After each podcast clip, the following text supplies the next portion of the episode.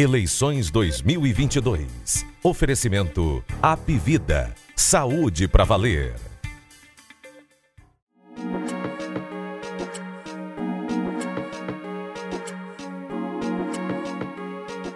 Fala pessoal, saiu pesquisa nova para presidente da República. Já tinha saído pesquisa IPEC, agora pesquisa Quest. Vai sair ainda pesquisa Datafolha. E a gente tem o início da campanha: campanha para presidente da República, campanha para governador do Ceará. Um ato lá de posse no Tribunal Superior Eleitoral, que foi o grande momento do início da campanha nacional até agora. Esses são alguns dos temas que a gente vai tratar aqui no Jogo Político, episódio 199. Olha aí, Carlos Maza, 199, quase 200, esse número cabalístico, você que gosta de números. E para tratar disso, a gente tem aqui o Walter George, que se deslocou direto da aprazível, da agradabilíssima Sapiranga para a Guanambi. A Guanambi que já foi mais agradável no tempo que tinha aqui o rio Aguanambi, enfim, diz que tinha as onças correndo por aqui. Antigamente, daí teria vindo o nome. Mas, enfim, hoje não tem mais onça, só tem é, é, muito prédio e asfalto. E o Walter Jorge aqui com a gente. Bem-vindo, Walter Jorge, que é diretor de opinião do O Povo e colunista de política. Escreve aos domingos ou a qualquer momento edição extraordinária. Bem-vindo, Walter Jorge. Olá, Érico Firmo, quem está nos acompanhando. Que você vai apresentar daqui a pouco, mas já mencionou. É, a comunidade da Sapiranga andava com saudade dessa saudação. É, Agora, ficou bom quando você começou a falar que era a pra, aqui a, a, aqui era a, a Guanambi era prazível na época do jogo. Parecia que você vivia essa época, né? Depois disse que. Ainda mais você meteu um disse no meio. Olha, eu, eu registro já, não fui nem apresentar ainda, mas eu registro minha discordância, essa Guanambi bonita aqui, né? Esse cinza que dá o, né, o concreto, esse belo viaduto que tem ali. Esse é o progresso. Oh. Bom, então, mas enfim, vamos, como você disse, já, já tem novidades da manhã, do dia, vamos ver como é que a gente discorre sobre elas. Agora sim, como, como eu vi o, o, um, um, um, post do, do Lula dizendo assim, eu estava cansado de falar, falar, falar e não podia pedir voto. Ele, um post de ontem, né? Ele disse, eu acordei, já fui para a já pedi o voto dela e ganhei. então, então, assim, finalmente o pessoal está tá liberado para pedir voto, então fica mais fácil da gente fazer as análises, eu imagino. Rapaz, é uma, mega, é uma certa hipocrisia né, da, da, do sistema eleitoral brasileiro, porque assim, até agora, a gente falou assim, né, começou a campanha ontem, disse começou agora, o que estava acontecendo até então? Aquilo, não se falava de outra coisa, só eles não podem dar o um número, eles não podiam dar o um número, não podiam pedir voto, mas podiam fazer e... tudo. E o argumento que se dava né, é, é, é, é legítimo, assim, é para conter o gasto eleitoral, então só pode ali 45 dias de pedido de voto efetivo. Mas é, é porque encurtaram se muito tempo muito. de campanha, é. né? Antigamente eram três meses de campanha, virou metade disso. Então é, o pessoal exatamente. usa esses 45 dias para a mesma coisa que fazia, só pois que é. amarrado pela, pelos limites legais. Mas então a gente tem aqui é, é se deslocando direto da aldeota para o José. Para aqui, o José Bonifácio Joaquim Távora, nunca sei aqui onde é que a gente está, José na Guanambi 282. É. Mas recebemos aqui o Carlos Maza, que é colunista de política, escreve no impresso às segundas, quintas e sextas, mas a todo momento que você abrir o Povo Mais tem lá novidades trazidas pelo Carlos Maza. Bem-vindo, Carlos Maza. Valeu, Érico, Walter, pessoal que está acompanhando a gente. Inclusive, postei agora há pouco, viu, Érico, a lista lá dos 15 candidatos com maior declaração de bens na eleição. Eunício Oliveira lidera com 143 milhões. Quem quiser olhar mais um pouco detalhes disso, tá por lá. E vamos que vamos, né? Muita novidade. E sobre essa questão das campanhas, né, da pré-campanha, é engraçado que Antigamente eu acho que tinha um pouco mais, assim, talvez de cuidado, ou até talvez de paranoia ali com a justiça eleitoral. Mas esse ano que eu tava vendo eram os candidatos estavam divulgando a agenda. Ué, agenda do quê, né? Tipo, não, é. não é campanha. É só a agenda dele. Era aquela coisa. Tinha várias pessoas, você às vezes num boteco, num bar mais politizado, tinham várias pessoas com as adesivos assim, tô com fulano. Aí assim, tô com fulano que não, não é pedido de voto, não tem É, número. você, não faz- você tem que fazer menção ao É, número, tô ao ano e tal. É. Entendeu? Então as pessoas já estavam em, em clima eu acho, eu acho forte que de isso é do campanha. jogo, não sabe? Assim, não tem, cada pessoa tem um limite legal, você trabalha dentro dele, mas ao é, mesmo é tempo você tem, que, né? é, você tem que encontrar uma forma de... Mas até é porque é fácil, é candidato. né? fácil começar a surgirem as questões, né? Por exemplo, se tiver muito, muita gente com adesivo tô com fulano, aí você se pergunta quem É. tá pagando É, isso, que é da a onde questão vem? do gasto, aí tá certo. Aí, aí... Aí- tem que ser bem, bem é. acompanhado. Quem é que tá pagando? Aí isso é- de onde Mas é que vem vamos lá. É, é, porque em tese, né, agora que começa a campanha, até para vocês ficarem de olho, gente, tem que ter algumas regras, né? Tem lá você que bota, botar o CNPJ de quem está pagando, tem que identificar a coligação, identificar a vice, tem uma série de regras, e esses da pré-campanha Tem umas regras até chatinhas, né? Que tem que ter. Em alguns tipos de mídia tem que dizer todos os partidos. Às vezes, quando você tá na rádio, tá lá. Coligação PT, cita uns 50 partidos em dois segundos. Tem umas regras assim que é até meio. Enfim. Acho que, a, acho que a campanha do Lula vai gastar um tempão dizendo qual qual é a coligação, viu? Porque Não, é, ó, as do Cid, dos, daqui no Ceará, que era. eram 15, né? não sei o que Era mais de partidos, 20, era mais de 20. Coisa assim. Bom, mas vamos aqui que eu vou falar de pesquisa, né, novas pesquisas. Mas antes eu vou começar aqui com a participação de um, é, é, é, de um telespectador aqui, o Felipe Albuquerque. A minha pergunta toda semana é: quando irão colocar uma câmera focando no jornalista Carlos Maza? Olha, Felipe, é, é, é, não está previsto esse Eu escolhi esse. investimento Eu aqui. es- É. eu escolho essa cadeira A justamente só porque aqui pega, não tem Só câmera. pega dali, de mais longe, então a gente tem... vo- Vocês ficam sem essa perspectiva que eu tenho aqui de ter o Maza na minha frente. Então vocês perdem essa acorda, imagem. né? Mas Acorda deixa eu dizer de para vocês, Você pode olha... ver quando o pessoal não está perdendo nada, né? Pois é, olha... É bom pra gente- acordar de manhã cedo, a pessoa ainda tá meio assim, Vendo, um vendo assim já- o custo, custo-benefício de comprar a câmera e, e ter o Maza na tela, o pessoal está achando que não está valendo muito a pena não, mas a gente vai considerar. Mas bom, vamos lá aqui, gente, porque interessa. Saiu pesquisa Quest nesta manhã para presidente da República. Tinha saído pesquisa na segunda-feira, da pesquisa do IPEC. E no IPEC, é, a gente tinha, cadê aqui? É, Lula com 44% das intenções de voto e Bolsonaro com 32%. Ciro Gomes, 6%. Pesquisa Quest, desta manhã de quarta-feira. Lula, 45%, Ciro, 33%. Ciro não, Lula. O, Ciro- o- Bolsonaro. o Bolsonaro, 33%. E o Ciro, 6% também, como na pesquisa Mas o Ciro agradece a lembrança. Ah, é. né? pois é. O, o Lula e o, e o Bolsonaro é, mantêm a mesma diferença, os dois aparecem um ponto acima na pesquisa Quest. O que significa, gente? Vamos lá, em termos de pesquisa, ah, tem um ponto a mais, um ponto a menos? Isso é a mesma coisa, tá? Isso é a mesma coisa. Pesquisa, é, é, eu sempre que falo de pesquisa, digo, pesquisas erram, pesquisas não têm esse nível de exatidão, ah, um ponto, dois pontos e tal. É tudo muito próximo. Então, a gente tem de observar tendências, a pesquisa IPEC é, foi a primeira, não está nem para observar a movimentação, mas é que a gente vê um cenário de estabilidade e um cenário muito próximo. Né? Ali, a diferença de 12 pontos percentuais entre eles em ambas. E na quinta-feira, amanhã, a gente vai ter pesquisa Datafolha. Datafolha que vinha dando uma diferença maior é, é, do Lula para o Bolsonaro. Então, a gente vai ver é, o que, que vai vir no Datafolha.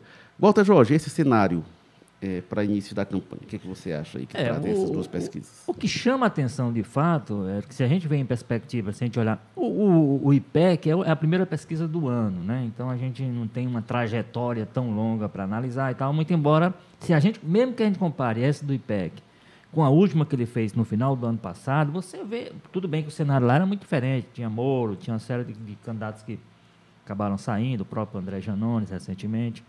Era um cenário bem, eh, tinha o Dória, mas se você for olhar, assim, com relação a essas, ao que a gente poderia chamar de as candidaturas que dá para observar com mais atenção, é um cenário de estabilidade assim que chega a ser espantoso. Se a gente for olhar a perspectiva de um ano atrás, de dois anos atrás, a gente tem cenário aí, co- como você disse, com movimentações que acontecem, e aí acontecem também em função de uma desistência aqui, de uma compo- composição acolá. Mas, assim, mas no geral, é uma estabilidade que eu não, não me lembro de algo tão estável quanto. E aí, é, essa estabilidade, para mim, é uma grande notícia, a maior notícia que o Lula poderia, com sua campanha, poderia receber nesse momento. Por quê? Evidentemente, é uma estabilidade que segura ele lá em cima, com a distância, eu não diria que é, é incontornável, mas uma distância confortável, né, de 10, 12 pontos. É, então, que dá para ele administrar num período curto de campanha, muito embora seja deva ser intenso, né? Sejam 40 e poucos dias de campanha muito dura, eu imagino. É, mas é uma grande. E em função de fatos mais recentes. Quais são os fatos mais recentes? Principalmente. E aí, essa é a grande aposta da campanha do Bolsonaro. Né? Ah, o efeito do começo do pagamento do Auxílio Brasil, o, o efeito de algumas medidas econômicas que estão fazendo, revertendo um pouco o cenário de inflação, né, até com, com deflação no último período registrado.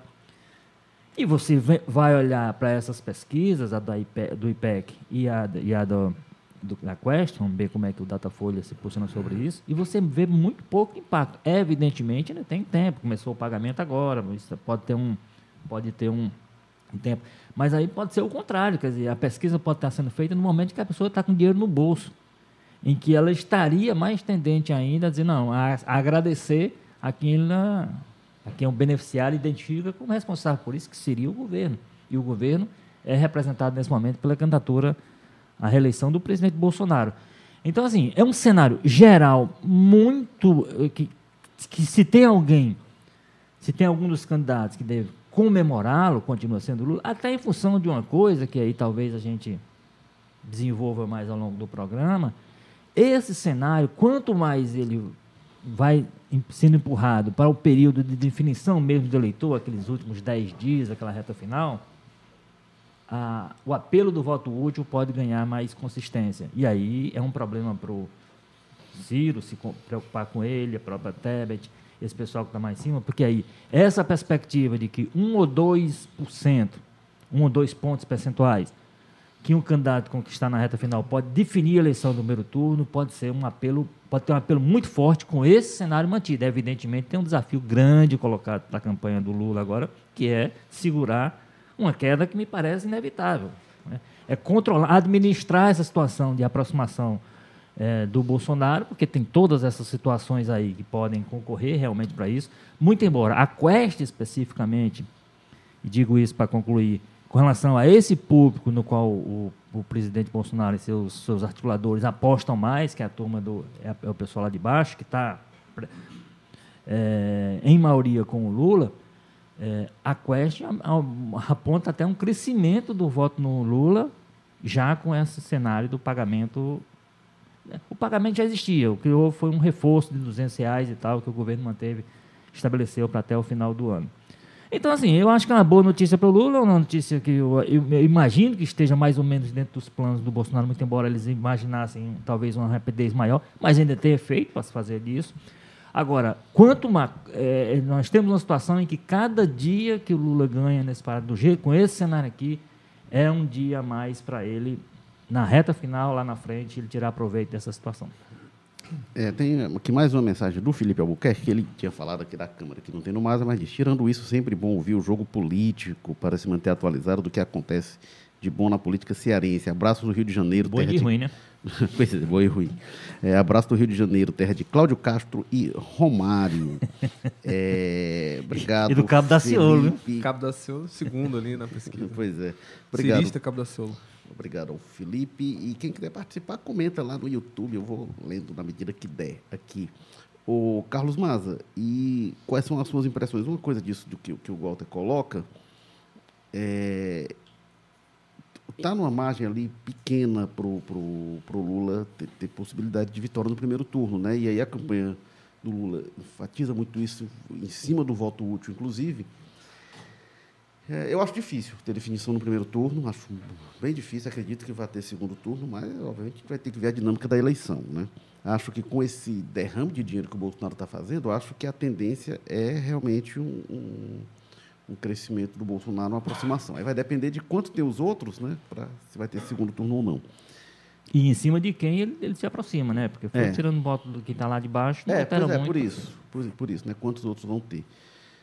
O, a campanha do Bolsonaro ela quer tirar proveito disso. Eles acreditam que o Lula está criando uma expectativa de, de, vitória no primeiro turno, que se ela não se confirma vai ter uma frustração, e aí o segundo turno é uma nova eleição. Mas, enfim, Mas, o que, que você acha desse cenário todo? É, pois é, acho assim, além das questões que o Walter muito bem pontuou aí, né? Como sempre, né? É, tem duas coisas que eu chamo a atenção também, né? Que a gente tinha tido uns números assim de institutos menores, né? Pequenos, é, do fim de semana para trás, mais positivos para o Bolsonaro, né?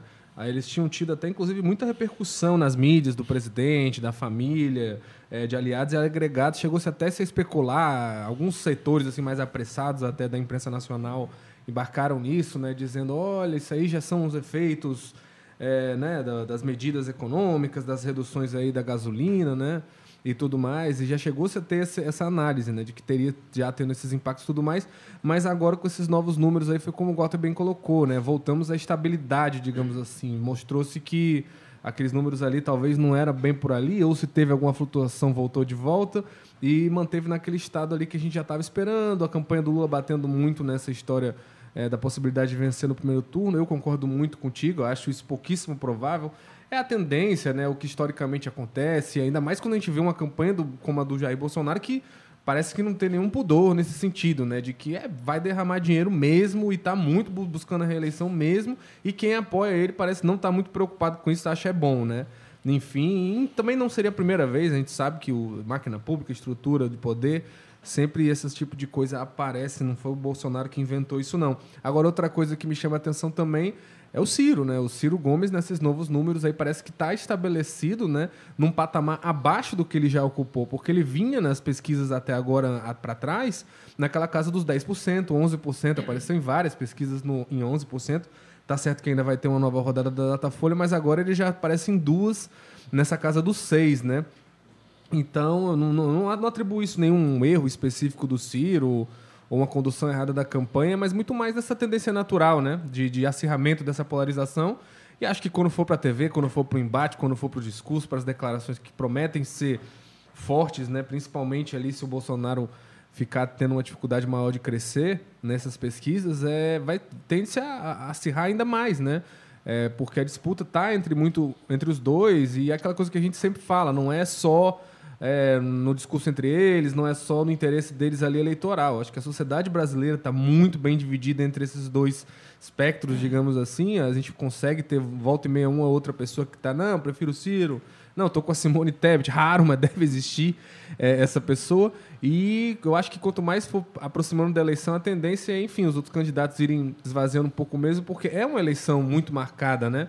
Entre essa questão, é quase plebiscitária entre né, um modelo lá mais ligado ao Lula, ou pelo menos uma negação do estilo do Bolsonaro e tudo mais. Então, eu, me surpreende isso, né? Tanto essa consolidação do Ciro agora num patamar abaixo do que ele vinha aparecendo antes, quanto esse retorno à estabilidade depois de já terem saído uns números de institutos menores, né? Eu repito, mas que tinham sido exaustivamente replicados pelo Bolsonaro e a família dele para dizer para criar um efeito de olha as medidas tendo impacto e agora já aparecem esses novos aí dizendo que não, que continua naquele patamar que a gente estava antes, o que é complicado para o Bolsonaro. Eles podem até negar isso agora ou fazer a velha estratégia de dizer que pesquisa não presta, mas o, os articuladores da campanha, o pessoal que está ali próximo do Bolsonaro já deu N declarações. Ah, a gente em abril vai estar encostando no Lula. Aí depois foi para maio. Não, é junho, é julho, agosto. Está começando a ficar preocupante para ele, apesar de eu achar que alguma hora algum tipo de efeito vai surtir. Eu não acredito muito nessa tese de resolução em primeiro turno e acho que, inclusive, o pessoal do Lula tem que ter cuidado com essa questão que você colocou, né?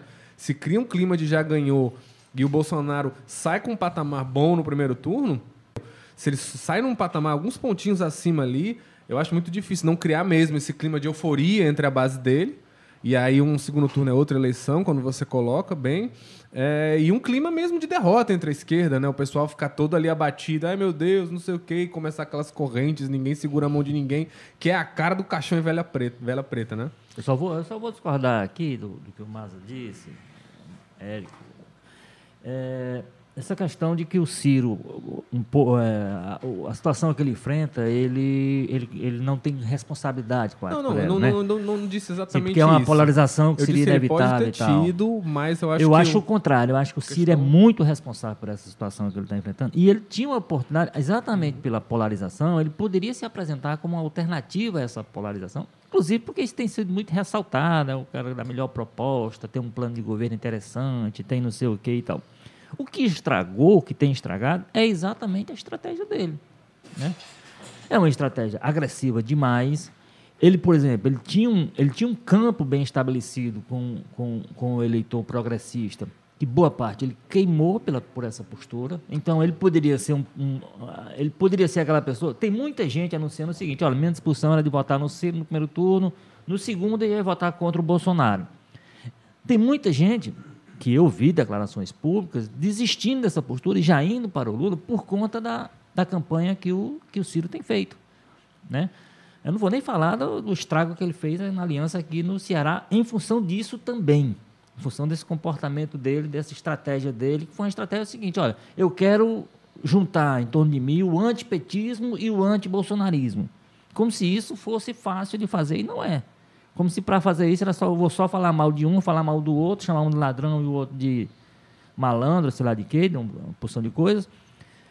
E, e, todo mundo que é contra esses dois vai, vai se unir em torno de mim. Ele tinha que fazer muito mais do que ele tem feito. Então, essa, esse discurso dele, que não, foi não está casado com um plano de governo, que todo mundo, eu vejo muita gente dizendo, elogiando o, o, plano de governo que ele apresentou, tem as melhores propostas, tem não sei o quê. Mas quando mas, vai para o candidato. Né, o, Walter, ninguém tem falado tanto de propostas, sobretudo na economia, detalhando mesmo quanto o Ciro. Isso aí acho que é um mérito que ele tem. É o único que você, se chegar, mas, você não sabe o que, é que vai mas ser o que é, Mas ele próprio encobre isso com a postura dele. Sim. Ele poderia ressaltar isso exatamente para se apresentar. Ou são alternativas a essas duas coisas que estão a essa polarização que é ruim é. para o país é, e não, tal, não, etc. Não tem como negar ele que o, o Roda Viva, isso. o que repercutiu mais foi talvez a, a, a forma como ele bateu de frente com os jornalistas. Você concordando ou não, é. você diz, não, não tem nada a ver exagero. Sim, mas você não pode negar é a grande repercussão foi isso, né? Ah, o evento lá de São Paulo, que ele acabou trocando quase que soco, com empurrões com, com um bolsonarista que foi lá, um cara isolado foi provocá-lo. Quer dizer, esse tipo de coisa assusta muito o eleitor.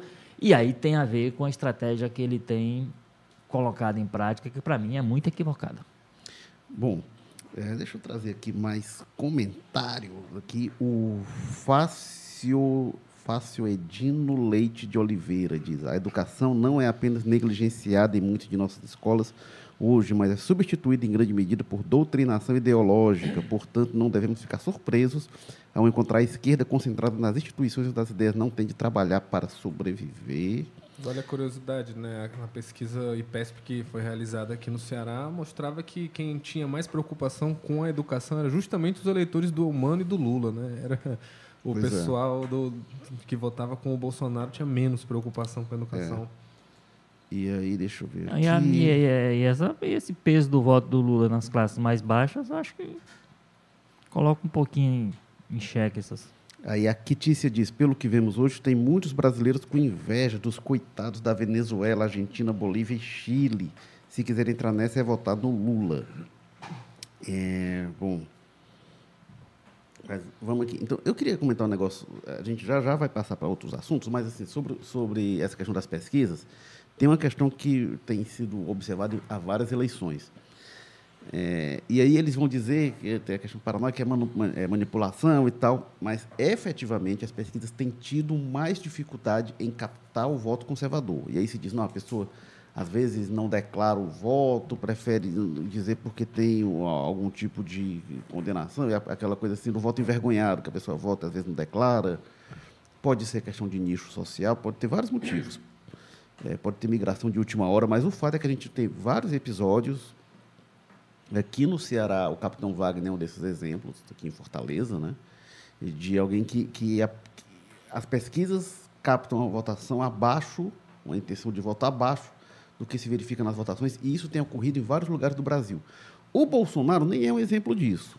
Porque em 2018, é, é, por mais que o Bolsonaro reclame das pesquisas, o que mais tinha para reclamar era de simulação de segundo turno feita no primeiro turno ainda definido.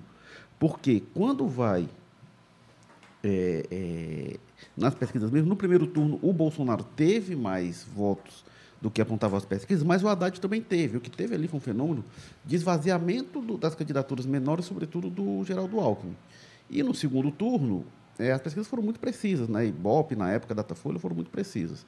Mas outras candidaturas, elas têm aparecido candidaturas, sobretudo conservadoras, têm aparecido com intenções de voto abaixo do que aparece nas pesquisas. Por isso, e, e isso não só no Brasil, viu? Inclusive o Trump foi, foi, um fenômeno assim, e a gente tem visto em outros lugares fenômenos do tipo também, de dificuldade das pesquisas de, de identificar esse voto conservador. Aí pode ter vários motivos, eu vou dizer. E eles vão dizer, ah, isso é porque estão manipulando as pesquisas e tal. Então, quando eu olho essas pesquisas, eu sempre Na coloco. Colômbia assim, agora, o Rodolfo Fernandes foi isso. É, né? Ele tem- apareceu eu- de repente. Eu acho que é um fenômeno social ali. Mas aí eu queria, Walter, já, a gente já pincelou esse tema, que, é, é, eu não sei se foi fora do ar ou foi no ar, mas enfim, a posse do Alexandre de Moraes, Fora do ar. no Tribunal Superior É. Eleitoral. É, já estava com muita expectativa, né? Quando se disse Lula confirma presença, Dilma confirma presença, o Ciro Gomes estava por lá, Isolda. Stella estava lá, Michel Temer, apareceu o Sarney. E era, É, era é, engraçado que tava todo mundo na fila da ordem que assumiu, né? E aí, quando vai pra não botar o Temer do lado da Dilma, meteram um Sarney ali no meio deles. Não, mas o, o- o que eu, o que eu li em algum lugar foi que o Lula pediu para mudar. Para ficar. É, ficou para separar. mesmo, mas é, é, que botaram- ele teria pedido para entrar no. para poder separar a Dilma do Temer. É, mas ficou- a ordem ficou assim, né? Tava- Tava Dilma, Sarney, Lula e Temer. É. né? Mas a, a ordem inicial seria o Temer mais perto da Dilma e o Lula teria feito essa. Pois é, fizeram lá, enfim. E todos né, eles ali na primeira fila. De frente para o Jair Bolsonaro. O Bolsonaro, muito incomodado em alguns momentos, discurso duro né, do Alexandre de Moraes, é, é, em defesa da urna eletrônica, em defesa da democracia, em defesa do sistema brasileiro. E todo mundo aplaudindo, o Bolsonaro não aplaudia. Estava também o Carlos Bolsonaro lá no meio da plateia, ali, né, o pessoal aplaudindo de pé e ele lá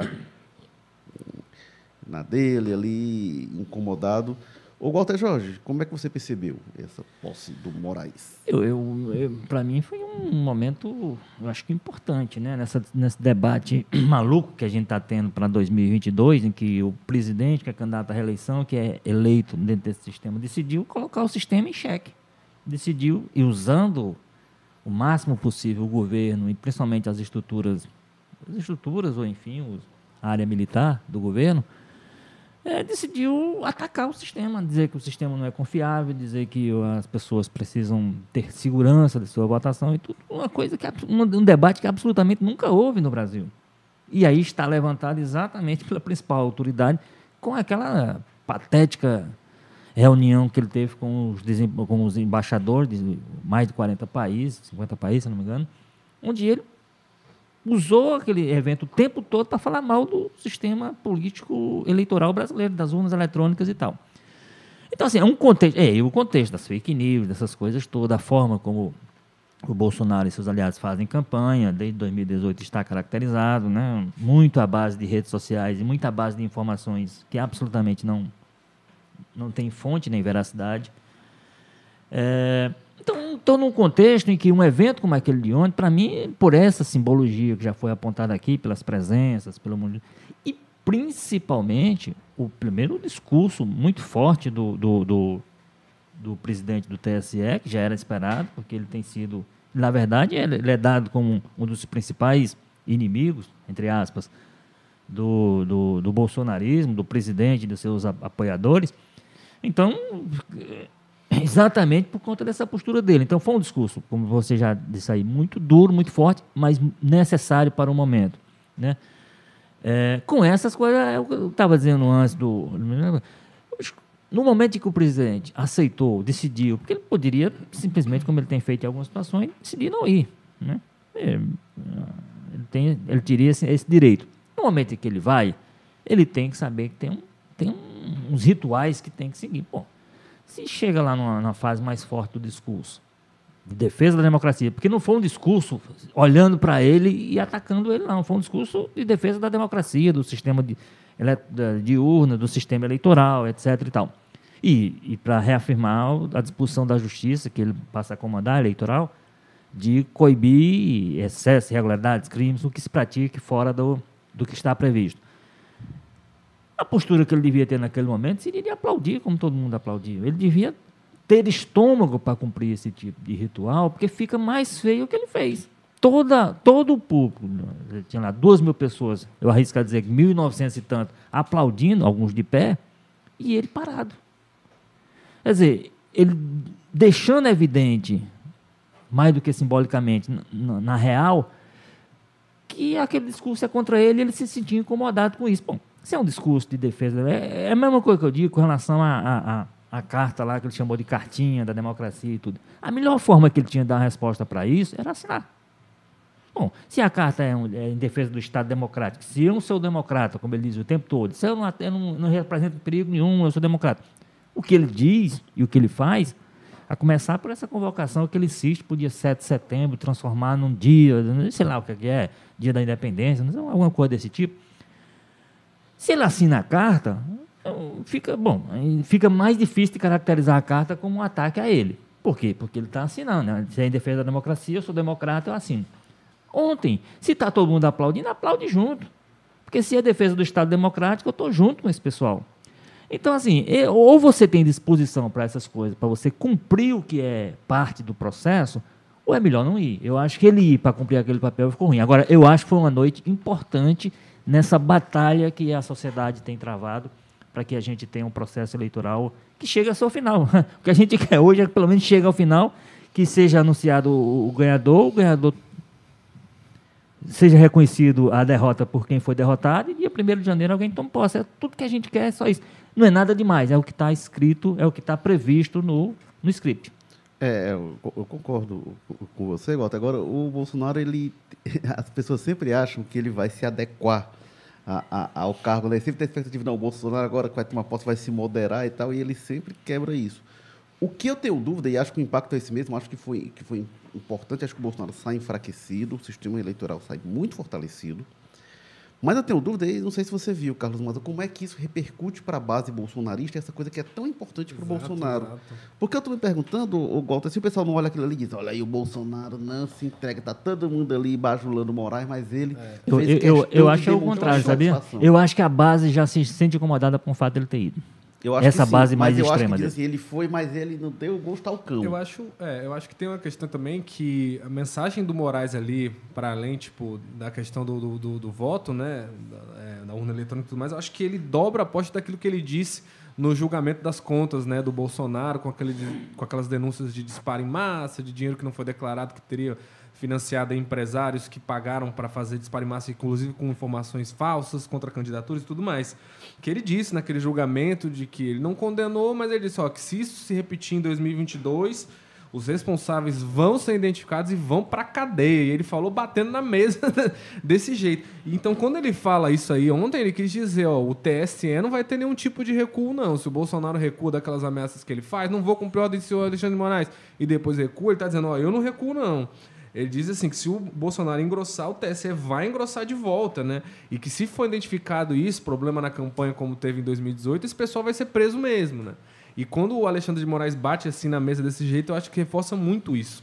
É, o pessoal do bolsonarismo, eu tô achando assim, olhando as primeiras reações, parece que eles ainda estão meio atordoados, né? Você sabe que às vezes, o, principalmente nesses momentos em que o Bolsonaro sentiu, eles demoram um pouco para organizar qual é que vai ser a resposta oficial, digamos assim, entre aspas, para o episódio, então ainda tá, ainda tá tendo esse ajuste de, de acúmulo, mas eu acho que é muito isso, né? É, o Bolsonaro ele sempre faz isso, né? Às vezes ele se apega, se agarra num detalhe ali que é o que, que é conveniente para ele, e aí ele vai continuar repetindo: que isso, eu só quero uma eleição auditável, eu só quero uma eleição justa, não estou cobrando nada demais, que é o que ele vem falando de tempo inteiro, sendo que quando a gente vê o que acontece na prática, quando você reúne general para mandar nota contra. Não é isso que você está fazendo, amigo. Você está sim tentando tumultuar o processo eleitoral. É, então, mas eu acho que teve também uma outra questão interessante, que é legal a gente destacar, que é o Augusto Aras, né? O Augusto Aras, que já virou meio que um gerador de lero-lero da política, assim, quando tem esses momentos que se espera discursos duros, o Augusto Aras fala nada com nada, ninguém entende o que ele quer dizer, parece que ele falou ali só para preencher, preencher protocolarmente, mas até o Augusto Aras ontem fez ali, de uma forma mais na dele, mais humilde, mas ele fez ali uma defesa da democracia também e tal, nesse evento.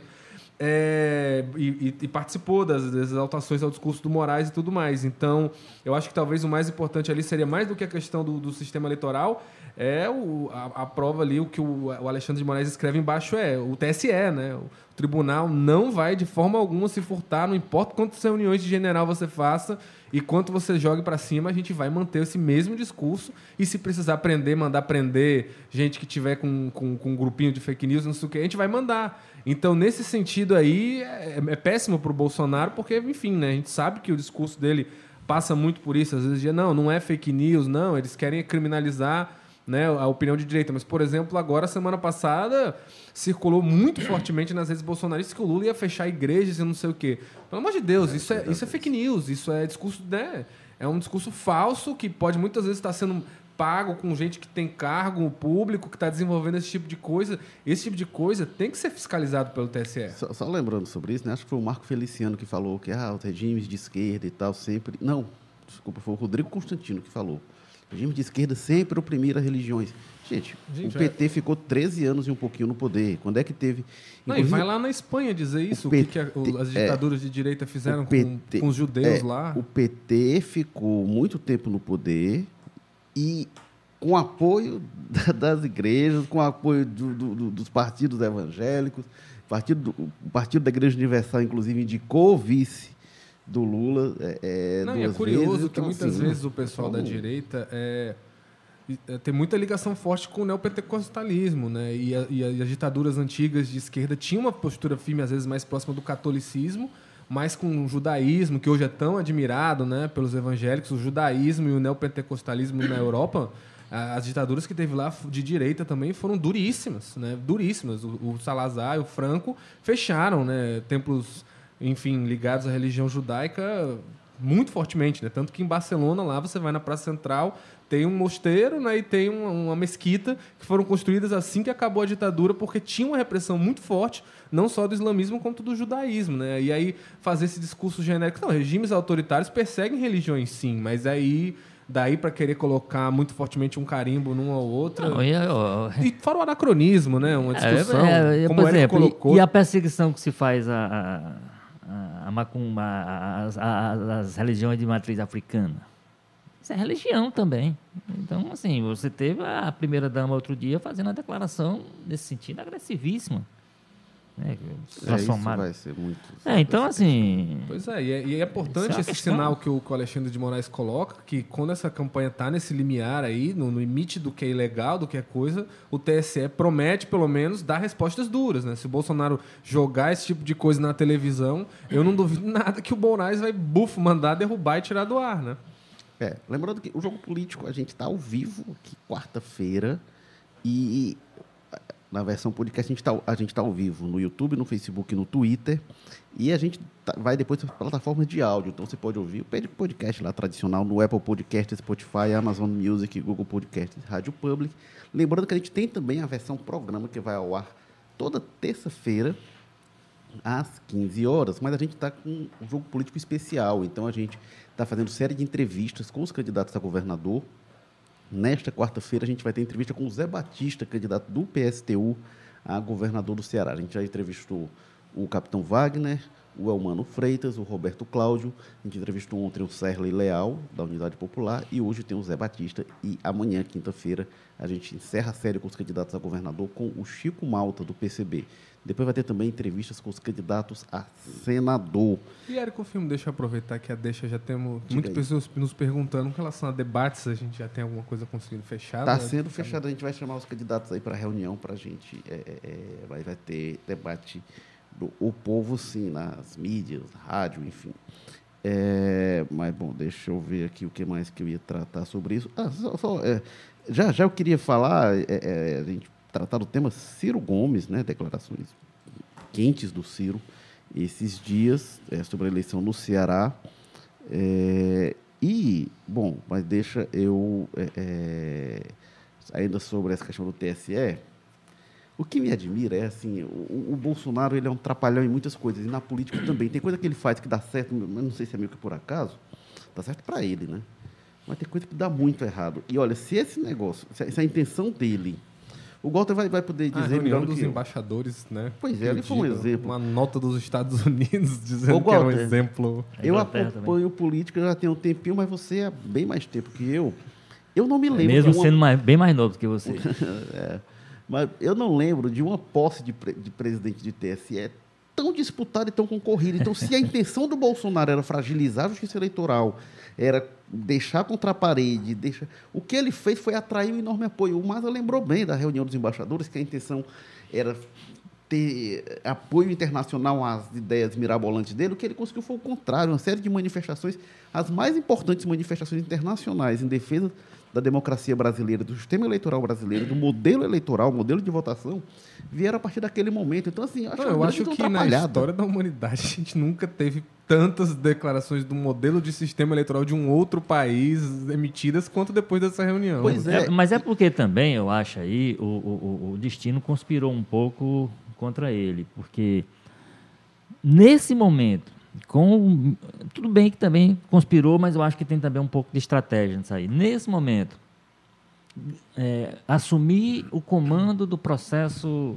do ponto de vista da justiça eleitoral do Brasil, de 2022, exatamente o ministro que ele tinha como o maior inimigo, que ele Já era escolheu. anunciado há um tempo. E, né? né, e que ele escolheu. Não, mas diga assim, mas o destino conspirou porque, no sentido ele, de que. ele endureceu Mas ao muito, mesmo brigou tempo. É, mas ao mesmo, é, pois é, mas ao mesmo tempo, eu também acho que essa inimizade foi um pouco fabricada em função disso, para gerar uma certa suspeição do ministro em relação a, está fazendo isso porque eu falei naquele dia contra ele, porque nós fizemos aquilo, porque ele estava agindo contra, ele era o homem, do, enfim, das fake news e tal. Então, assim, tem um pouco de conspiração do destino, porque de qualquer maneira calhou de- do período ser, dentro do rodízio que eles fazem lá, ser o período do, do, do- do Moraes, que é um, tem mostrado um ministro duríssimo, que não verga, que tem enfrentado todas essas situações, que não tem su- se submetido à pressão do que é feita muito forte às vezes na é, a, pressão inclusive física vamos lembrar que ele tem recebido ameaça vamos lembrar que teve gente presa porque estava em frente à casa dele lá ameaçando próximo à casa dele em clube bebendo e e, e aí essa informação chegou e ele mandou prender ou o juiz mandou prender não sei bem se foi ele então assim há um contexto aí que gera essa conspiração, mas ao mesmo tempo eu imagino que há uma estratégia. Quer dizer, essa ideia de atacar, como ele não vergou. Agora, com relação ao episódio de ontem, eu acho que é, é, o, o Janones, que é o novo reforço da, da, da campanha do Lula, né? Ele amanheceu o dia ontem, ou foi ou anoiteceu no dia anterior, com um Twitter, em que ele dizia, ó, acabei de saber por fonte segura que o Bolsonaro não vai para o evento do TSE. Ele vai ele quer cravar, com ausência, ele crava a ideia de que o TSE está em conspiração com o Lula, com não sei o quê e tal, etc., para derrotá-lo. Eu não sei se esse Twitter funcionou no sentido do que ele queria de fato, que era o quê? Era obrigar o Bolsonaro a ir, porque gera a imagem. A imagem é o seguinte: a justiça que ele está atacando, o ministro que ele está atacando, a quê, ele está lá prestigiando de alguma forma com a presença dele. Se ele se, ele se ausenta, aí ficava mais fácil desse discurso para o, para os apoiadores dele dizer: ó, eu não compactou com isso. Agora, ele dizer que não compactua com todo mundo aplaudindo e ele parado, isso não funciona. Na minha cabeça, isso não funciona. Funcionaria se a cadeira estivesse vazia. Dizer, ó, ele não, como ele não co- compactua, ele não foi lá para fazer parte de um circo e tal. Agora, e para ter o comportamento que ele teve, e o, filho também que foi fotografado, né? Todo mundo se levanta para aplaudir, ele fica lá sentado como não estivesse acontecendo nada.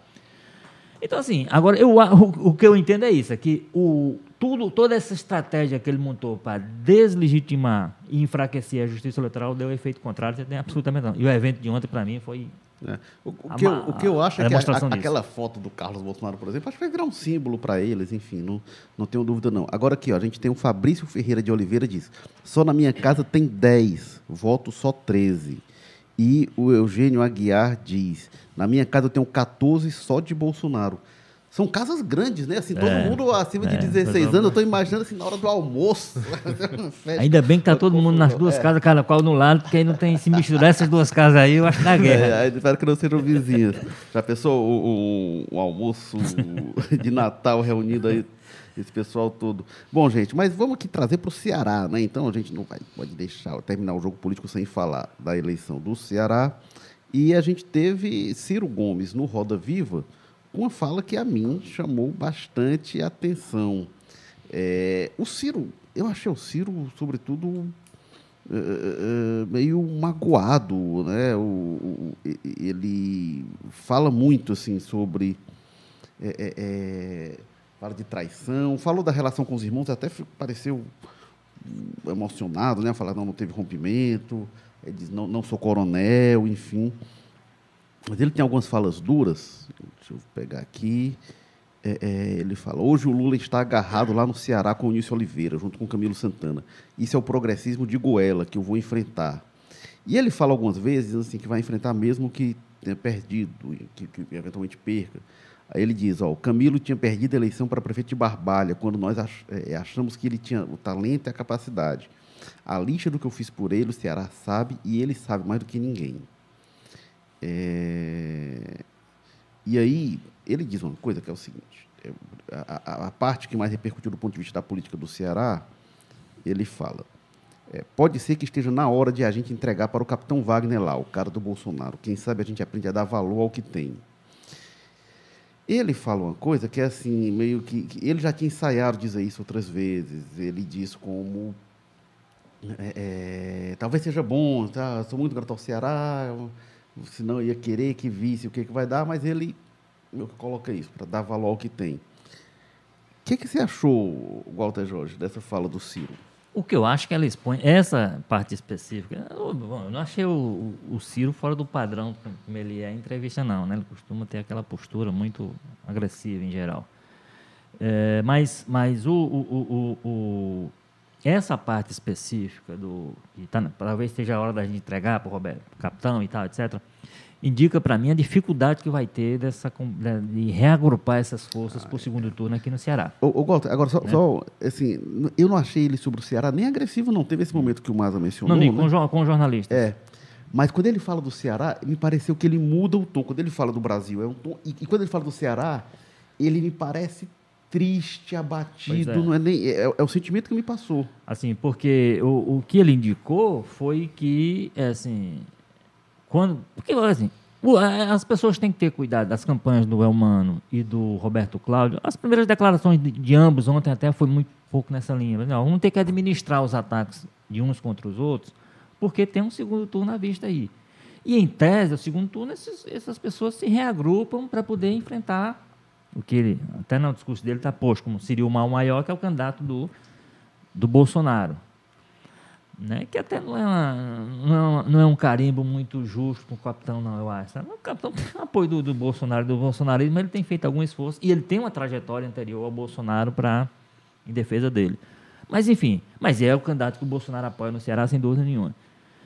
Agora, quando ele sinaliza com esse tipo de coisa, mas olha, não vai ser fácil essa conversa entre os dois grupos, quando mais na frente tiver, é agora, vamos, vamos, vamos, vamos nos entender de novo para poder a gente enfrentar o capitão, porque quando ele sinaliza, ah, ele indica que, do ponto de vista dele, se não vai ganhar o Roberto Cláudio, talvez seja melhor ganhar o, o capitão Wagner. Como ele disse, para dar uma lição, para aprender, por, pela razão que seja. Agora, não vai. O que, o, a grande mensagem que fica para mim desse trecho da conversa é isso. Os, e aí, talvez seja o papel que está reservado para o Cid Gomes. Essa esse trabalho de juntar de novo, se o segundo turno for entre qualquer um deles e o capitão Wagner, como o Cid está preservado, né, ele nem se manifestou, ele não, não se manifestou e já teria dado sinais de que não vai realmente participar da campanha do Roberto Cláudio, mas também não faz, não participa da campanha do Elmano. Então talvez ele esteja se legitimando para, se houver um segundo turno, quem é que vai poder chamar o Camilo, chamar não sei quem, chamar todo mundo, mantendo o Ciro distante, que o Ciro é melhor mandar o Ciro para Paris mesmo nessa altura, para poder ter, ter ambiente para uma conversa aqui, e dizer, olha, vamos aqui, a nossa aliança de 16 anos, ela tem que ser preservada e tal, etc. Quem pode cumprir esse papel é o Cid.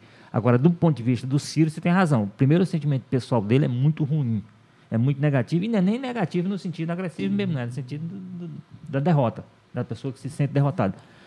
É, mas ele ao mesmo tempo sinaliza isso, assim, que vai ter, vai dar muito trabalho, ao contrário do que se imaginava que seria um reagrupamento natural e automático, não vai ser. Vai ter um, vai ter uma série de, vai ter um caderninho com os pontos colocados lá para ver como é que se acerta isso, para poder fazer essa, essa correção de rota da aliança que há 16 anos está aí, né? Aos trancos e barrancos. É, na convenção que lançou o Roberto Cláudio, eu já achei o Roberto, Cláudio, o, o, o Roberto Cláudio num tom e o Ciro no outro. Na verdade, a campanha toda num tom E o Roberto Cláudio tinha dito, a minha campanha vai ser uma campanha alegre, leve, para cima de propostas. E o Roberto Cláudio teve aqui essa semana, no dia do aniversário dele, inclusive, na segunda-feira, e ele está assim mesmo, ele está nesse astral, enfim. Mesmo que de vez em quando, falando em FECOP, É, falando... em ele, ele dá as cutucadas É. dele, mas é de uma forma. É, mas, mas aí tem que ser. Realmente, como é humano, vai ter que encontrar pontos negativos. do É. Roberto, Porque, inclusive, eles estão disputando um eleitorado meio que... Mas ele tem, sobretudo, Vamos um quando a coisa astral. apertar. E aí, quando foi desde a convenção, quando o Ciro foi discursar, e o Ciro fez um discurso muito duro, né? Falando de deserção, né? Desertou o Camilo, enfim. Ele foi em outro tom em relação. E aí roubou as atenções do evento, o evento virou aquilo, né? Mas me parece que ele está num tom diferente. O que, é que você acha, Carlos Maza? É, eu não, eu também acho, eu concordo muito contigo, Érico. É, essa fala do, ah, talvez seja entregar pro capitão, me parece muito até aquela chantagem de mãe, né? Ah, quando eu morrer você vai, vai sentir a minha falta, sabe? Foi quase aquela coisa assim. E eu acho complicado pro Ciro, porque nesses momentos em que ele fala isso, parece muito a mágoa falando mesmo, né? Por ele e tal. É, e é um sentimento muito complicado para guiar o discurso, enfim, principalmente depois de um, de um rompimento que foi duro, que promete ser mais duro ainda daqui para frente com a campanha eleitoral. É, então, eu acho complicado nesse sentido, né? Principalmente quando você tem o candidato Roberto Cláudio querendo ir por outro lado, né? Querendo evitar esse tom aí é, e evitar essa, questão de ficar remoendo esse rompimento. E eu concordo muito contigo nisso, que quando ele entrou no assunto Ceará, você via claramente, visivelmente, que o Ciro tá mais incomodado com isso, que isso é uma coisa que mexe mais no pessoal dele, que ele muda até a, a, né, até a linguagem corporal dele para né, tratar mas ele está sendo muito responsabilizado, né? Assim, a- o dedo está muito apontado em direção a ele como autor da, do rompimento, o, o determinante do rompimento. né? Pois é, então eu acho nesse sentido complicado aí e também reforço isso que o Gota falou, né? Quem vai, como é que vai ser, né? Se, há- se um, porque um vai precisar do outro, certamente. Eu acho que é o cenário praticamente descrito aí que deve ou Roberto Cláudio ou o Mano para o segundo turno com o Capitão Wagner. Wagner mais consolidado, pesquisa não mostra ele não só à frente, como tendo também o eleitor mais convicto no voto que não muda e tudo mais. Enfim, é uma eleição que se, dispu- que se sinaliza isso, né? Que é o Wagner contra um dos dois, então vai precisar desse arranjo. Se um dos principais atores está dessa forma, torna a coisa um pouco mais complicada, né? Mas enfim, né? é- é- tudo isso que a gente fala agora, eu acho que é, vai depender muito do, do rumo que esse primeiro turno tomar, porque se, se começar a apertar muita coisa e o humano começar a mostrar, sei lá, Roberto Cláudio começar a botar imagens, pior prefeito da história, e mos- bot- pegar assim, pontos ruins do Roberto Cláudio ficar explorando na TV, é outra coisa, né? Completamente diferente do que se for essa campanha. Porque no início, antes das primeiras pesquisas, das primeiras rodadas, é todo mundo sempre paz e amor, vai ser uma campanha propositiva e tudo mais. Mas aí vamos ver se o humano começa a crescer demais, se o Roberto Cláudio não vai e tome lenhada em cima dele. A gente já viu isso acontecer em outros anos, enfim, né? Não, não é nada que fuja muito ao jogo, não. É, tem uma coisa também que o, o Ciro falou, que é o seguinte, que, que ele vai explicar por que da escolha do Roberto Cláudio. Daí ele diz, entramos numa dinâmica de tentar enfrentar o candidato do Bolsonaro, que é muito forte. E aí, por isso, teria sido a escolha do Roberto Cláudio, e ele disse que houve traição muita. Isso aí, aí eu vou... eu sempre digo, o, PDT tinha o direito de fazer a escolha dele, e, e, e sem ouvir ninguém, inclusive. E os partidos eh, tinham o direito de querer apoiar ou não. Quem fica com uma coisa assim, ah, tinha responsabilidade, o PDT. Como tantas vezes, como é que foi a história dessa aliança do Grupo Ferreira Gomes? Tinha uma escolha ali de cúpula de quem quisesse que apoiasse. né? Nu- Nunca houve. Na escolha do Roberto Cláudio em 2012, ainda se reuniu os partidos, os partidos votaram. Aí não foi votação para é, dentro do PDT, como ocorreu agora. Na época, o Roberto Cláudio e os Ferreira Gomes eram do PSB, e eles ouviram os partidos aliados e se escolheu o Roberto Cláudio. Tinha o Roberto Cláudio, o Ferrúcio Feitosa e o Salmito Filho ali disputando. Mas fora isso, não se escutava os aliados realmente. Só que dessa vez o Camilo queria, tinha fala do Ciro, de que o Camilo, mesmo no PT, seria quem iria conduzir o processo. É, a gente perguntou ao Roberto Cláudio, Roberto Cláudio disse, o que, é que mudou? O, o, o Camilo é, é, é, saiu do governo, né, em relação àquilo quando o Ciro dizia lá atrás, que ele seria o... Falou que o Camilo saiu do governo, então ele diz, olha, aí isso muda. Se ele queria conduzir a sucessão, o Roberto Cláudio disse isso, ele devia ter ficado como o Cid ficou em 2014. Ele apontou outro fator que eu não lembro agora o que era também, que ele, ele apontou du- du- duas mudanças eh, de conjuntura que teriam eh, eh, justificado isso. Eh, mas em relação a isso, assim, que, que Então, primeira premissa, assim, o PT até podia lá escolher. é, é, até tem uma tese que eu não concordo tanto, que se fala, ah, não, candidato a presidente, que, que, candidato a governador que quis ir, que estava no cargo, tinha prerrogativa. É, mas nenhum, a gente não tinha nenhum caso de ah, É, o único O vice que saiu para poderia ter ido era o Beni e não Beni foi. né? Veras, aí já estava tudo muito bem amarrado. Eu perguntei isso para o Almano, o Almano, ah, não, mas isso não faz diferença. Eu acho que faz alguma diferença. Os candidatos a governador que foram para a reeleição eram os que tinham cumprido, tinham sido eleitos e cumprido quatro anos de mandato. A gente nunca teve uma pessoa que era vice, assumiu no fim do mandato e foi para a reeleição, isso no Ceará. Em outros estados a gente tem. A gente tem vários exemplos. É, nem o Temer, né, como presidente, por isso que eu falo aquele presidente, o Temer não, ele até queria, até disse que queria ir, mas quando viu que estava muito mal, Tinha aquela autoestima. né? recolheu. Mas o que eu ia colocar para você, o Walter George, se a estratégia era o melhor nome para vencer e o Roberto Cláudio realmente aparecia como o melhor nome, mas se, se a questão era quem iria vencer, é, será que não era o caso de ter um pouco de cabeça fria e analisar? Porque eu acho que ou Roberto Cláudio, ou Isolda, ou quem quer que fosse, me parece hoje que se não termina a aliança, se a aliança se mantém unida, me parece que era mais competitiva do que com esse cenário que a gente tem hoje da aliança dividida. Ah, sem dúvida nenhuma. Sem dúvida nenhuma. Agora, agora é, bom, tem algumas coisas aí. Ô Walter, só me permite, é porque e, e o Ciro não é como se ele não vislumbrasse que podia ter um rompimento, porque ele chegou a dizer lá atrás coisas do tipo o PT quer ir, seja feliz, né? Era coisas assim, fazendo pouco caso da manutenção da É, aliança. a gente, a gente, a gente, a gente já falou isso algumas vezes aqui, algumas muitas vezes. Sim, que o nome do Roberto Cláudio estava definido, não foi agora no começo do ano, não foi, está definido há muito tempo. né? Há muito tempo que o grupo, e aí é o grupo pequeno mesmo que decide, ele, não, vou- a sucessão do Camilo vai ser o Roberto Cláudio. E decidiram que isso iria até o fim, mesmo que as circunstâncias mudassem. As circunstâncias mudaram no seguinte sentido, por conta disso, né? Bom, já, já se conseguia projetar que o Camilo, após dois mandatos, seria candidato a alguma coisa, a Isolda, se, né? O que muda a coisa, assim, talvez se imaginou assim, a Isolda, ela não vai brigar por, por essa posição. Ela é uma pessoa disciplinada, ela não é política, ela não tem esse tipo de perspectiva. Ao contrário, a gente sempre de- ao contrário do Domingos Filho, que teve que ser feito uma, Lá em uma 2014. arrumação absurda pra, que acabou ele no TCM para poder ele não, não assumir o governo, porque aí ele disse, ah, não, se eu assumir o restante do mandato, eu quero ser candidato. Eu vou obrigar para ser candidato. A Isolda se imaginou, só que no que ela sentou na cadeira e no que o entorno começou a funcionar, e aí começou o Camilo, principalmente, a ser o principal orientador disso, o principal estimulador disso, o Camilo, a partir de um certo momento, foi claro. Era claro que ele tinha candidato e a candidata era a Isolda. Ele dava declarações que você ia interpretando. No começo você tinha que interpretar. Você tinha, será que ele está dizendo que a Isolda... Inclusive, no- lá no comecinho, parte- é, usando essa, essa lei não escrita aí de que quem, tá na, quem tem a caneta tem, tem a candidatura natural. O que não Roberto existe. né? Cláudio, o Roberto Cláudio disse no jogo político que essa tese só surgiu quando ele Não, ele, ali ele, por ele, junho, ele quando ele um- começa a se firmar. Ele faz um deboche, assim, essa lei natural, da É. lei É, da é. sucessão natural. Agora, o Camilo, e isso eu ouvi lá atrás, eu até publiquei na coluna algumas pessoas, acho que foi o Sérgio Aguiar, e é curioso, o Sérgio Aguiar que hoje está com o Roberto Cláudio, né? É, é, ele foi uma das primeiras pessoas que eu ouvi dizer, eu cheguei a publicar ainda no ano passado, ele chegou a falar isso, que candidatura natural, e o Camilo disse que a, Isolda se assume, teoricamente, teria Isso. prerrogativa, isso ainda Isso. em Ele começou 2021. a falar, é. é. É, mas ele, ele começou a sugerir isso, e aí disso se dependeu assim, bom, ele, teoricamente é, assim, ele começa a dizer isso. Bom, se ele está começando a dizer isso, significa dizer que ele.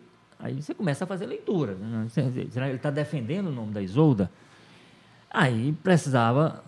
Tanto que lá no começo, quando, quando começou esse movimento do, do, do- do tal, tal debate interno, discussão interna entre os quatro pré-candidatos e tal, houve informação de que a Isolda desistiu.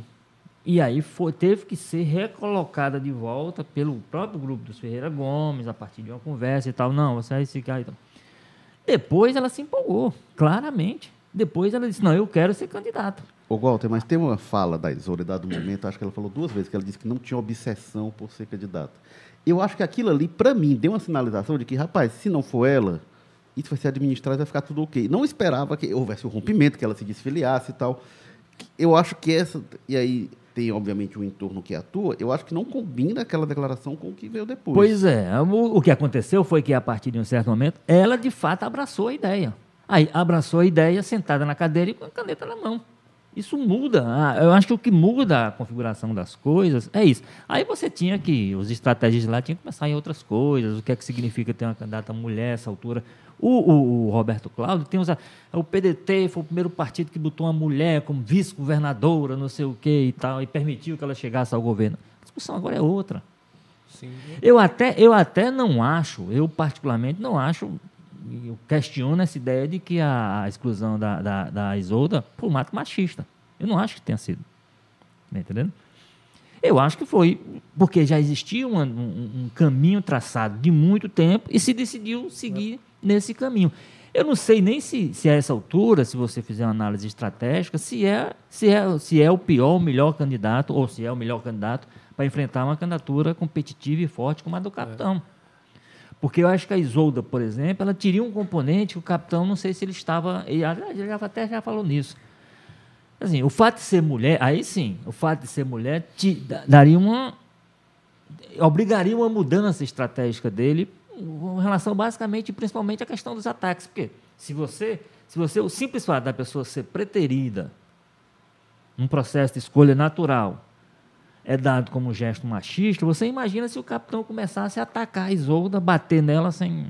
Aí seria o machismo multiplicado por, por quanto? Por falar nisso, viu, Goto? Só tem, tem um comentário aqui de alguém que aparece como TL com Lula, Elmano e Camila. Diz, meu Deus, ele está insinuando que o Camilo fez da cabeça da Isolda. Parece que eu estou vendo um analista dos anos 50. Quanto machismo. Não sei se foi você ou foi eu, ou Gota. Agora, o, o, o, que eu falei aqui, eu, eu, deu informação. A Isolda, em dois momentos, ela disse não tenho obsessão por ser candidata. Ela disse da boquinha dela, ela falou isso, não tenho obsessão, se eu não for escolhida e tal, não sei o quê. E o que se viu depois foi uma postura diferente dela dizer que meu partido me negou o direito de concorrer à reeleição, depois ela se desfiliou e, e, e, e, veio junto disso o rompimento. O gesto de desfiliação, o, o gesto de desfiliação dela tem muito a ver com o que aconteceu no momento da definição. Ela, é, ela, se sente, ela se sente agredida pela forma como, inclusive pela forma como aconteceu a tal reunião em que houve a votação, a escolha, não sei o que e tal. Houve uma série de situações deles lá lá dentro que eles se queixam, que eles dão como uma tentativa de humilhar, inclusive, a Isolda lá dentro do processo. Então, assim, e aí essa questão da influência do Camilo, é evidente que o Camilo teve influência. Eu não estou dizendo que fez, a, mas seria, seria, teria influência como Isolda como mulher, como teria se fosse o, o Raimundo como o vice dele. Está entendendo? Por quê? Porque o Camilo. Que aí, esse foi o fator que acabou pisando, eu imagino, pesando mais para o rompimento. O PT tem um palanque muito forte no Ceará, independente do governo. Tem um palanque muito forte como candidato à presidência, que influi no voto do eleitor, isso as pesquisas atestam claramente, e tem um candidato ao Senado com o tamanho do candidato a governador. Então o partido decidiu usar isso na foi um peso extra que o partido teve, é quando foi na hora de decidir o candidato da aliança, o partido disse, não, a gente quer, a gente quer ser ouvido. Uhum. Que aí muda um pouquinho realmente lá o começo, eu tenho falado sobre isso, por exemplo, essa regra de que há quatro pré-candidatos e o PDT vai apresentar Sim. desses quatro pré-candidatos, estava definido, por isso é que eu digo que o veto ao Roberto Cláudio aparecer no final não faz o menor sentido. Mais ou menos, né? Era até que eu ia falar. Que eu não sei se foi porque eles não achavam, eles achavam que o PT estava blefando, que não existia possibilidade do PT romper de fato, ou de achar que a Isolda e o Camilo, né? A gente ouvia muito isso de gente do PDT. Você já viu o Camilo ir para cima, bater cabeça? Não, ele é um cara do diálogo. Achar que não ia ter esse rompimento muito puxado pelo Camilo ou pela Isolda, que dizia que não tinha obsessão em ser candidato e tudo mais. É, não sei se, até por, por essas questões, acreditavam que não ia ter esse rompimento. O próprio Ciro, o próprio pessoal do PDT acabou dando uma brecha para, né? Porque quando questionava, diziam: tem quatro candidatos, todos são quatro candidatos. Quando, eu te dizer, a primeira vez que se falou em veto Roberto Cláudio, lá atrás, se eu não me engano, foi ali logo em 2020, depois da eleição Sarto já é eleito, mas depois, ele 2020, 2021, no início, eu conversei com a Luiziane, foi a primeira vez que se mencionou. E ela falou: tem veto ao PT não é só meu, é militância, deputados não aceitam o Roberto Cláudio. E, e aí ela já diz assim: e já está decidido para eles, o Ciro vai impor o Roberto Cláudio, porque é sempre assim, eles inventam não sei o quê, e chega na hora H, o Ciro impõe. E aí a, a Luiziane já falava isso e acabou que na prática, depois com o desenvolver do acontecimento, não sei se foi exatamente o que aconteceu, mas certamente ela vai dizer, o discurso dela, ela diz, olha aí, eu já disse que era assim. Quer dizer que a Luiziane fez a cabeça do Camilo, é isso? não, eu disse que já tinha compreensão e a gente mesmo já tinha, você mesmo falou que já é. tinha colocado que o candidato era o Roberto Cláudio. Em 2016, quando o Roberto Cláudio é reeleito, ele já sai dali muito forte para ser o próximo candidato a governador. E, e isso era dito abertamente. Né? quando elege o Sarto, mais ainda, né? Então, pronto, já não tinha discussão mais com isso. Mas o próprio Ciro, o próprio Roberto Cláudio, de certa forma, é, talvez por não acreditar que o pessoal iria é. tão longe, estimularam, o ficavam dizendo, aí, a Isolda é. é tão candidata quanto eu, ela está colocada, deixaram correr livre. Ora, aí depois chega na hora H. Não, eu tava falando aquilo ali só da boca para fora. Fato no, é, o fato novo disso aí realmente é o Camilo, é a postura do Camilo, como, como líder. Porque essa, essa resistência do grupo da Louisiana, de uma parte da militância do PT, ao Roberto Cláudio, tudo isso já estava precificado. Isso aí realmente desde sempre se sabia. O que se imaginava é que o Camilo ia controlar isso. Talvez por isso que o Ciro dirige a palavra para o Camilo dessa forma é. tão. O que se imaginava é que o Camilo ia controlar isso dentro do PT e o nome que viesse, o PT ia absorver. Agora, não, não faz sentido, não faz sentido a essa altura, é o Ciro reclamar, ah, porque ele perdeu a prefeitura de Barbalha, não sei o quê faz sentido isso. Pega até mal. Tá entendendo? É, não faz sentido. Já, ah, nós pegamos um cara derrotado, não sei o quê. Não, o Camilo foi, já era deputado estadual. Quando não, o Cid, o Cid Gomes perdeu a eleição para vice-prefeito vice Sobral, Sobral, em 88. É, e então, o assim, Camilo assim, era um cara que estava dentro do PT, assim como o Salmito Filho estava, era um cara que era considerado um cirista é, petista. Cara vai lá atrás para poder encontrar uma forma de tentar deslegitimar o cara. É, não, o, o, Tasso pegou o Ciro, o Tasso pegou o Ciro como suplente de deputado, Isso. né? Mas é engraçado que aí o mesmo TL com Lula, Mano e Camilo diz, são três ciristas conversando. Acho que a gente, acho que ao longo do, deste episódio a gente fez algumas críticas ao Ciro algumas, também. É, né? é verdade, nós não, ele... o pessoal é, é chamou de magoado. Obrigado, de magoado. obrigado pelos comentários. É, mas o, o, o Madrid está indo aqui para o fim do jogo político, a gente está se estendendo demais já. Mas teve uma coisa que eu achei particularmente interessante que o Walter falou que eu não tinha pensado sobre o Cid. Ele está ali o papel reservado a ele de ser a pessoa que vai é, é, é juntar os cacos dessa aliança aí depois. O que, que, que, você acha? Não, é, hoje eu acho que é até inevitável fazer essa análise, porque é o que sobrou, né? É, é o que tem ali, basicamente. A gente tem uma, uma configuração hoje no PDT local curiosa, que tem uma abertura para uma reaproximação, até porque ficou muita gente do PDT contrariada, né? A gente sabe muito claramente, você tem, por exemplo, o Salmito Filho, ali o Evandro Leitão, o Idilvan, só para citar esses três básicos, pessoas fortes com voto no partido. É, citei aí o que dois deputados estaduais, o presidente da Assembleia, um deputado federal já, que, que se tivesse um segundo turno com o PT não teria um problema algum de recompor com o PT e tal. E aí, é, esse nome da, do Cid surgiria como uma liderança forte para consolidar isso preservado. Agora, o Cid, na altura dessa, cara, já virou uma incógnita absoluta, né? Ficou de um jeito tão solto. E se comprovou que foi solto e inesperado mesmo, né? Porque às vezes essas coisas vão acontecendo ali no primeiro turno, aí a gente poderia falar, não, isso é uma estratégia, tem quem saiba nos bastidores, mas eu acho que eu conversei com tanta gente, eu ouvi tanto bastidor que eu, que eu me convenci, não, realmente ninguém sabe, ninguém sabia qual era a postura do Cid, do Cid. ele realmente estava sumido, ele realmente se afastou, não foi conversa para boi dormir, não foi uma estratégia dele ali para se preservar, não, ele realmente teve esse blackout ali naqueles meses, né? Se daqui para frente ele vai voltar, se ele aparece, ou se ele já resolveu mesmo, vou ficar no meu mandato de senador ali e vou, vou viver minha vida com tranquilidade, com paz, não vou me meter nessas confusões, é outra história, né? Mas que tem espaço, assim, é difícil. Se essa campanha for dura, né? Que é o que eu repito, o que eu já falei. É muito difícil fazer esse tipo de previsão agora, porque a gente não sabe se a campanha do Roberto Cláudio for inteira dando sarrafo na Luiziane no Eumano, vai ser outra coisa. Se a campanha do Eumano for inteira batendo no Roberto Cláudio no Sarto, vai ser outra. Mas, assim, a preço de hoje a gente sabe que tem gente dos dois lados que adorariam essa conversa, principalmente porque ah, o diplomata nessas horas, né? O cara que tá ali, que construa essas alianças, costuma se dar bem, né? Então, vai ter gente ali, um Evandro Leitão vai adorar puxar o, o Roberto Cláudio para a campanha do um humano no segundo turno contra o Wagner, até porque ele sabe que ele sai com outro peso dessa história. É bem aquela história, por exemplo, do MDB lá atrás, quando o MDB apoiava o PSDB, e aí, o, e aí o Lula é eleito, aí muda a direção do MDB. Algumas pessoas que eram muito ligadas ao, ao PSDB no MDB saem de cena, entram outras, o próprio Eunício cresce em tamanho. Enfim, é, essas coisas acontecem na política, né? Não, não precisa estar 100% aliado para, na hora que dá um resultado eleitoral, as lideranças não mudarem ali, ter uma mudança de equilíbrio dentro dos partidos. Isso pode acontecer tanto no PDT quanto no PT daqui. Comentário aqui do José Bonfim. A verdade é que Ciro escolheu seu candidato e prevaleceu a sua vontade.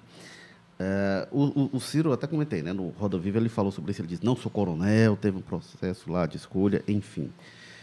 Bom, mas esse foi o Jogo Político, episódio 199. Semana que vem a gente convida vocês para quarta-feira, 10 horas, estar aqui acompanhando a gente, o episódio 200. Vai ter um bolo. É, pois é, vai, o Carlos Mada vai fazer um bolo aí para gente.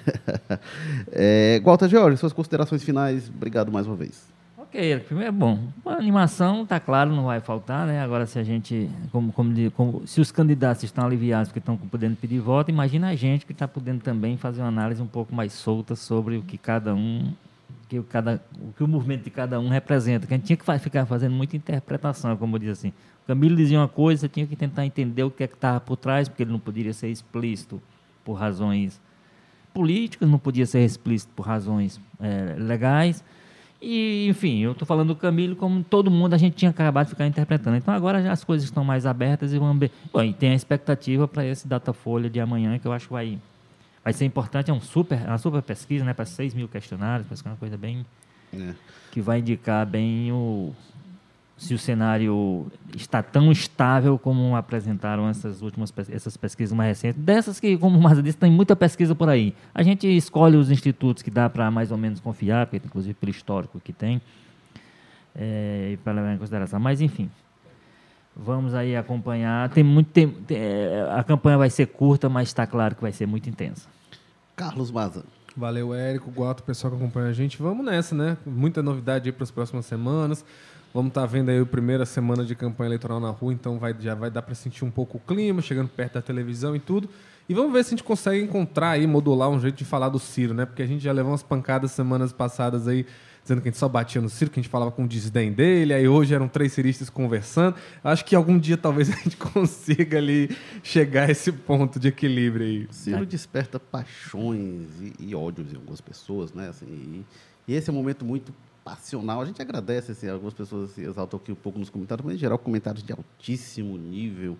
Mesmo esse que foi crítico, não é, é, assim, é muito acima da média do que tem na internet. A gente agradece nossa qualificadíssima audiência do jogo político. É, lembrando que você, as, vocês acompanham o Carlos Maza no O Povo Mais todo dia, toda hora, a cada poucos minutos ele está lá publicando notícias, uma usina de notícias sobre os bastidores da política cearense. E está no Povo Impresso domingo, é, quinta-feira e sexta-feira, lá, meu vizinho de coluna. O Walter George trabalha menos, né? ele só escreve aos domingos no impresso, mas também na semana ele não é a mesma usina que é, que é o Carlos Maza, mas de vez em quando dá a cacetada dele.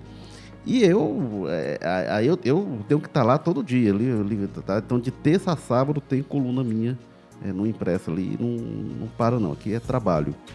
E, bom, Lembrando que a gente está, então, é, é, hoje, jogo político especial, 14h30, entrevistando Zé Batista, candidato a governador pelo PSTU. Amanhã, também, 14h30, entrevista com o Chico Malta, candidato do PCB a governador do Ceará. É, e eu não vou dar aqui a série de entrevistas ao Senado, já tem entrevistas agendadas, mas eu não estou aqui com a lista, então eu vou me bananar se eu for dizer.